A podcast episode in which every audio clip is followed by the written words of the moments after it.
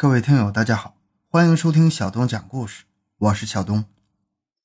在广西壮族自治区岑溪市，有一幢五层的楼房，看上去挺大气的一幢房子，可在当地人人谈房色变，说那是一幢鬼楼。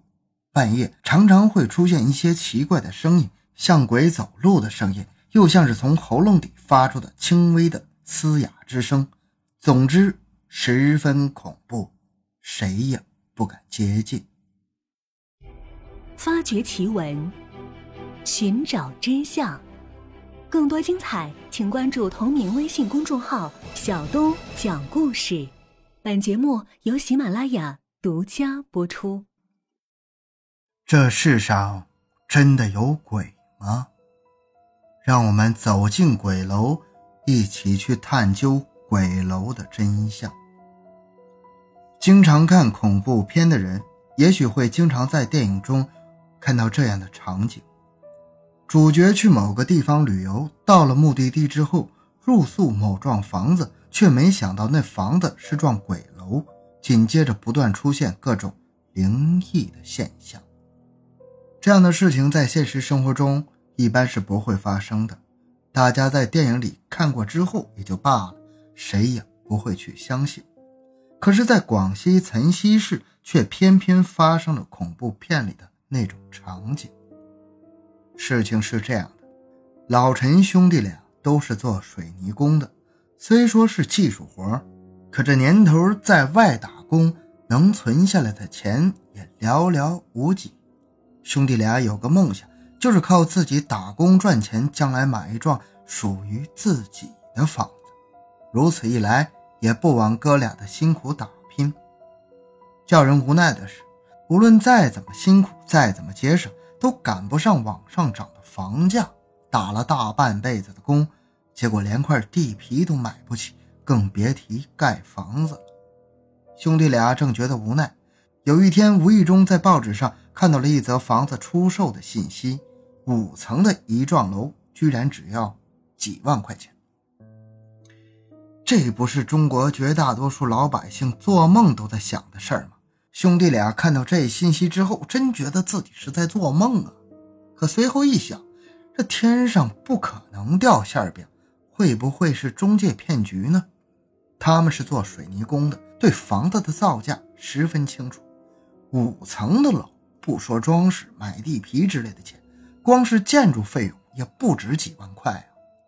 但是心中疑惑归疑惑。他们还是决定去看一看，万一真的有这样的好事而偏偏叫他们给碰上了呢？兄弟俩看房子的确很大，而且可以拎包入住。在如今的房产市场，几万块钱能买到这样的房子，那的确是捡到大便宜了。在房产公司的鼓吹下，兄弟俩不再疑惑，交钱买了下来。买下了房子，结束了流浪的生活。兄弟俩自然十分高兴，欢天喜地的搬进去住了。在搬家的当天，兄弟俩留意到附近经过的居民都朝他们这儿看，有的还指指点点，不知道在说些什么。两个人觉得莫名其妙啊，但想到房子是自己花钱买的，管人家说什么呢？过了几天，跟附近的人有些熟了，这才听到一些传闻。原来这房子。很邪呀，用老百姓的话说，他就是个阴宅呀。前前后后换了五个房主，没一个顺利的，不是生了病，就是生意赔了本。还有人说，这房子晚上会出现一些古怪的声音，说不清楚是什么东西发出来的，反正是太诡异了。所以平时没人敢接近这幢楼，晚上过路也都绕过这幢楼，免得撞了邪。在听邻居们说这些事儿的时候，老陈只是笑笑。他不信鬼，而且就算是有鬼，兄弟俩都住在这里，人高马大的，到底谁怕谁，那还不一定呢。但是不怕归不怕，听了这些怪事之后，晚上睡觉的时候还是留了点心。果然，在某一个晚上，老陈听到了大家所说的那个怪事那声音很轻。但是在万籁俱寂的晚上，却可以听得很清楚。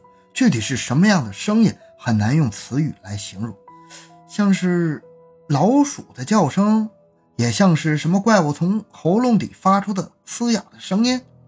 老陈胆子比较大，见弟弟正在熟睡，就没有叫醒他，独自一人悄悄起了床，慢慢的往声源走过去。奇怪的是，那声音仿佛是在移动。当他走到这一端时，那声音却移到了他身后的另一端。反正不管你怎么找，怎么辨别，都找不到它到底是从哪里发出来，也听不出来是什么东西发出来的。如此几个晚上，天天如此，老陈也开始疑惑了：难道这房子真的有鬼？带着这个疑问。老陈趁着空闲时间去问了下当地的老人，这一问之下，果然问出了些端倪。原来建这幢房子的地，当年真的死了很多人。在很久以前，现在的岑溪市只是一个码头，在码头的另一端是一个深水湾，据说那里的水很深，里面有不少的鱼，所以每天都有很多人或者撑着竹排，或者划着小船去那里捕鱼。但是这个深水湾很邪门。很多竹排和小船都会无缘无故的沉没或者翻船，几年下来死了很多人。有些人落水之后再也没有浮上来，可能是被鱼吃掉了；也有些人被捞上来之后就晒在岸边等家属来认领，没来得及被认领的就会被老鼠或者野狗吃掉。后来随着城市化的发展，码头没了，深水湾也被填了。这块地就被征用作开发房产，建了一幢幢的房子，而老陈买下来的这房子就是在那时候建的。老陈听了这故事之后，有点哭笑不得。哎呀，怪不得这么便宜呢，原来是个鬼宅呀！鬼宅之说在岑溪越传越广。当地电视台得知了这个消息之后，还专门派了一个记者来调查此事，决心要揭开所谓的“鬼楼怪声”之谜。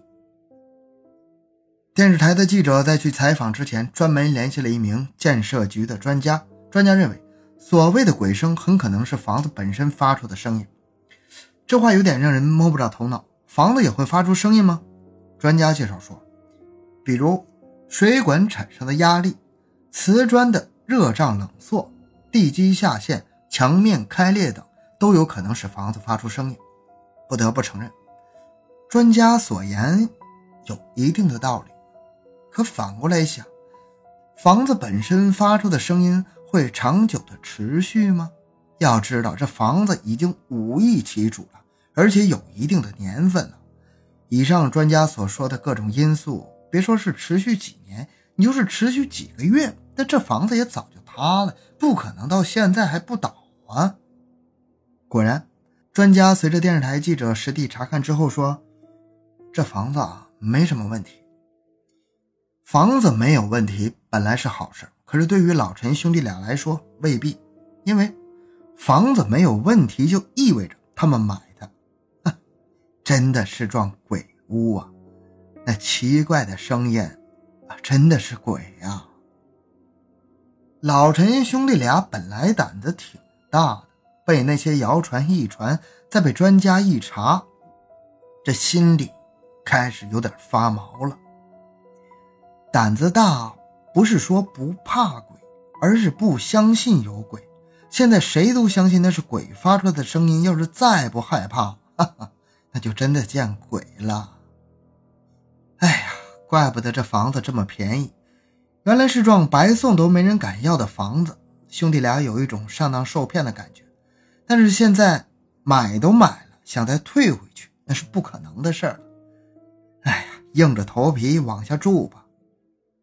俗话说：“人急烧香，狗急跳墙。”这对兄弟被逼到这份上，打算最后赌一把，不管是发出的声音是人也好，是鬼也罢，把他揪出来。要是能抓住了鬼。那为民除害，要是被鬼抓了去，那就自认倒霉吧。兄弟俩经过几个晚上的连续观察，发现了一个规律：虽然说那怪声忽低忽高，飘忽不定，乍听之下像来自不同的方向，但是仔细去辨别，似乎是在同一个位置发出来的。也就是说，发出声音的东西一直躲在某一处的。发现了这个现象之后，兄弟俩决定最后一搏。这一天晚上，两人一手拿了把铁锨，小心翼翼地朝着声源走过去。没多久，他们来到了一楼的厕所。很显然，声音在这里大了许多。兄弟俩相互看了一眼，心里同时升起个疑惑：难道那东西就躲在这里面？弟弟把一楼能亮的灯全都打开了，整个房间亮若白昼。老陈站在厕所边上，伸手把厕所里的灯也打开了。这样一来，里里外外都能看得清清楚楚。可这厕所里只有一只抽水马桶和挂在墙壁上的淋浴喷头，除此之外什么都没有了，没有什么遮挡物。如果声音真是从这里发出来的，它能藏在哪里呢？两人举着铁锨，慢慢的步入厕所里面。上下左右看了一遍，毫无发现。可是侧耳一听，那声音还在响呢，就是来自地下。老陈放下铁锨，指了指地板，意思是说：“要不咱们把地板刨开了，往下挖。”弟弟的脸色有些发白，眼神紧张的在地面上游离着。这是来自地底下的声音呐，那能是人吗？那动物可能性也不大呀。如果传说属实，那这块地基上以前真的死了很多人。那这来自地下的声音，那肯定就是鬼呀。他朝哥哥看了一眼，显然是犹豫不决。倘若下面真的有鬼，这一挖下去，可就是闯了大祸了。比起弟弟来，老陈显得淡定了许多。他说。嗯既然都到这儿来了，我们就算拆房子也得把那东西找出来，不然我俩在这里都住不安稳。弟弟点了点头，老陈就拿起了大榔头，砰砰砰的把地面的瓷砖都敲碎，然后两人就挥起铁锨往下面挖。挖了一阵子之后，地下已经出现一个很深的洞口了，下面除了泥土之外什么都没有。两人正在疑惑间，突然发现那些怪声消失了。弟弟说：“这下面肯定是石土层，我们这样挖不是办法。如果声音是从地下几十米处传上来的，凭我俩的能力也未必挖得下去。”老陈点头说：“如果真是从地下几十米处传上来的，那无异于打一口井了。我们确实办不到，但是挖都挖了，不能就这样半途而废呀。我是在想，声音是从马桶底下传过来的，除了地底下之外。”还有没有其他的可能性呢？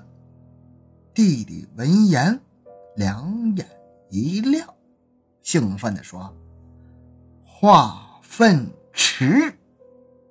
老陈提起铁锨，走。两人来到了房子后面的化粪池上面。这化粪池与厕所是相通的。如果那声音真是来自厕所底下，那很有可能就是躲在化粪池里。不过，化粪池自然也就被埋了起来，上面盖的是块上百斤的水泥板，要想把它移开并不容易。但是兄弟俩铁了心要一探究竟，挥起铁锨就开挖了。挖到水泥板之后，兄弟俩使了九牛二虎之力，才把那上百斤重的石板搬开。刚想喘口气儿，只觉一股恶臭扑鼻而来。这化粪池自房子造成之后就没有被打开过。一经打开，陈年鸡臭熏得两人眼睛都睁不开。两人忙不迭地用手捂住了嘴和鼻子，后退几步，同时心里产生一个疑问：这么臭的地方，除了寄生虫之外，还有什么东西可以躲在里面生存呢？过了一会儿，等到臭味稍微散了点，两人慢慢凑上前去。刚进池边，就见里面泛起了一道水花。由于太快，没有看清楚究竟是什么。老陈把手电调到强光档，用一道强光光束照了一会儿，没一会儿，池内划起一道水波，像是什么东西在游动。看那水波的样子，游动的东西足有手臂般大小，一尺多长。两个人的心都提到嗓子眼上了，那会是什么东西啊？这时突然又是一个水花，那东西的头抬出了水面，像是来呼吸新鲜空气的。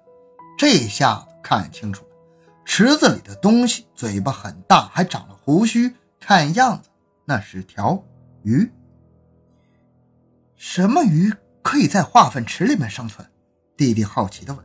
老陈说：“管它是什么，只要不是鬼就好啊。”转身拿了个网兜伸到里面去捞，没多久捞上来两条大鱼和七八条小鱼。至此，一切真相大白。所谓的鬼声，就是这两条怪鱼发出来的。可是说到这儿，还有个疑问：那么臭的地方，鱼是怎么生存的？又是怎么到化粪池里面去的呢？第二天，老陈兄弟把那几条鱼拿去请教专家。专家说，这鱼叫塘角鱼，又叫隔胡子鲶鱼，一般昼伏夜出，而且确实会发出一种奇怪的声音。塘角鱼跟一般的鱼类不同，它身上有鳃上呼吸辅助器官和皮肤呼吸功能，能够在低氧或者受到污染的水域中存活，生存能力极强。那么它又是如何跑到化粪池里面去的呢？在当地电视台的协助下，终于真相大白。原来第一任房主很喜欢吃糖角鱼，在市场上看到之后，往往一买就是好几条，养在厕所里的洗漱池里慢慢吃。咱们刚才讲到。此鱼昼伏夜出，晚上活动特别频繁，在洗漱池里活蹦乱跳。结果有两条鱼恰好掉到了马桶里，钻入了化粪池。由于有极强的生存能力，它们在化粪池后不但没死，还繁衍了后代。真可谓是无巧不成书。两条鱼掉入马桶，引出了这一段鬼楼传奇。好。这个故事讲完了，小东的个人微信号六五七六二六六，感谢大家的收听，咱们下期再见。